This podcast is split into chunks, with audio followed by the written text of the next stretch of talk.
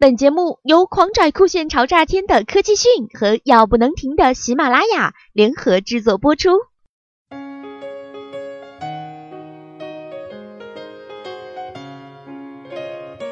说起日本的文化动漫，似乎就成为了一个不得不说的文化产业。日漫在中国还是有着比较大的影响力的。今天我们就来看一看十大已经禁播的动漫都有哪些。热爱动漫的你又看过哪几部吧？第一部《妖精的旋律》。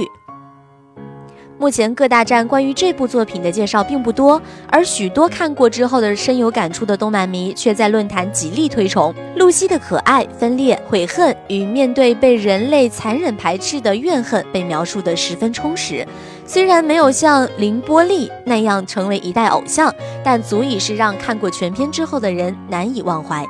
不过，尽管不知道作者如此异类的灵感来自于何处，但很多细节上可以找到与生活中一些现象的共鸣点。有一些人是天生就容易遭到歧视和排斥的弱势群体，比如聋哑、盲等残疾人，他们常常一出生就被狠心的父母遗弃，踏上社会之后又遭到排挤。幼时的露西第一次杀人是因为被其他孩子欺负和取笑，相信许多童年坎坷的人都会有类似的经历。被好友背叛，喜爱的宠物被残忍打死。只是作为一个所谓的变异人，他拥有可以抗争的能力。虽然前前后后被露西杀死的人实在太多，但这恰好是其被伤害、被排挤之后心境最深刻的描述。最后的结局，音乐盒的旋律缓缓而慢，饭桌上多放了一组碗筷。露西始终修不好的旧钟再次响起，甚至宠物狗狗突然欢叫。通过门板透映出来的露西的轮廓，最后的片尾曲不知道是为推出后续而埋下伏笔呢，还是为催人再看第二遍。总之，《妖精的旋律》从此成为了你难以忘记的一部动漫。数年后，我们追溯着浪客剑心，甚至怀念诸多经典的作品的时候，或许会不浓不淡地想起《妖精的旋律》。但当你静静回味过去，看印象最为深刻的动漫的时候，这个名字就会浮现在你的脑海之中。第二部《死亡笔记》，这部作品最令人注目的是，和许多在少年周刊 Jump 中连载的作品最常使用的 Jump 三原则主题——友情、努力、胜利不太一样。以就算牺牲友情，也要努力的抢于对方，以获得胜利作为故事的主题。这样和周刊少年 Jump 整体主题有着差异的作品，仍然是受到了读者的喜爱。另一大注目点就是，跟侦探的斗争过程、信仰杀掉犯罪就能创造新世界的主角，是否能够成为救世主和神？他们的存在，与其说是与单纯的罪恶。不如说是到现在为止社会所不理睬的部分，以这样的部分作为题材的本作可以说是十分另类。第三部《记忆女神的女儿们》，比起内容这一部看起来还是比较像 H Anime 的，穿插在内容中觉得是更为显眼的。到后面不都已经成了一碰到 H 就打起来的俗套了吗？虽然说性和初始的交媾吞噬才是这部片子的核心展开线索，但这种过于明显的商业气息还是让人有些不满意。打声优牌也是老套路了，并不觉得特别激动。大局来看，设定还算是可以推的，不死不老固然无聊，但世界观几乎没有漏洞。虽然说后几期是看的有些莫名其妙，近来大多卖萌动画蜂拥而至。很少能够看到让人有些思考的东西了，所以还是私心推荐一下。第四部《扑杀天使》，一个舞弄着狼牙棒的未来天使，动不动就秒杀男主角。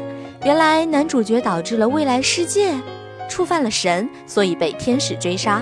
我们的狼牙棒天使应该是想保护鹰吧，所以开始了一起生活。是天真烂漫还是血腥暴力的天使呢？第五部。萝莉的时间，萝莉的时间呢，在日本曾经有卖到缺货的记录。萝莉的时间主要讲述的是一个认真教学的菜鸟老师，努力面对教育问题和以及提出对策中逐渐成长的心路历程。第六部《杀戮都市》，动画版二十六集已经完结。最后的结局在太空船的中心之塔展开，阿纪和阿西在这里对于是否毁灭外星人展开了激斗。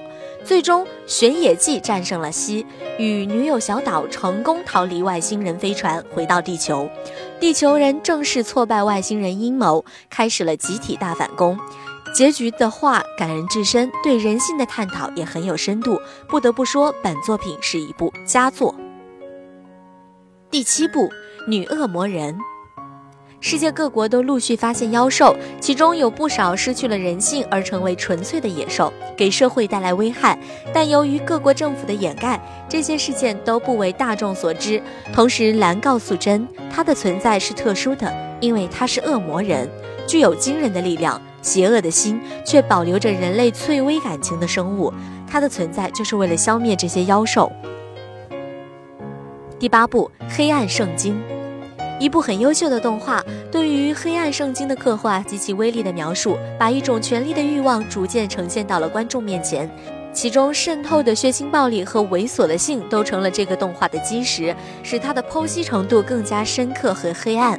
人性的善恶在魔鬼的面前任意蹂躏、崩溃，然后疯狂的坍塌，又在鲜血的渲染下被放大，只能用精品来概括了。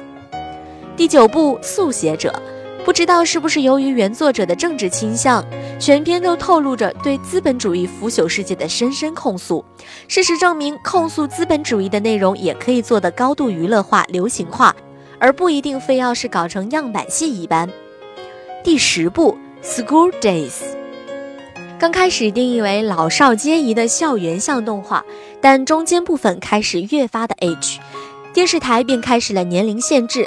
但最后又是剖肚，又是乱刀砍人渣，以至于最后两集搭上了 Nice Boat。结局先是举办了一个小型播放会，但由于血腥到有人呕吐，制作方又重新修改，最后调整为部分电视台深夜档播出。好了，更多精彩尽在科技讯。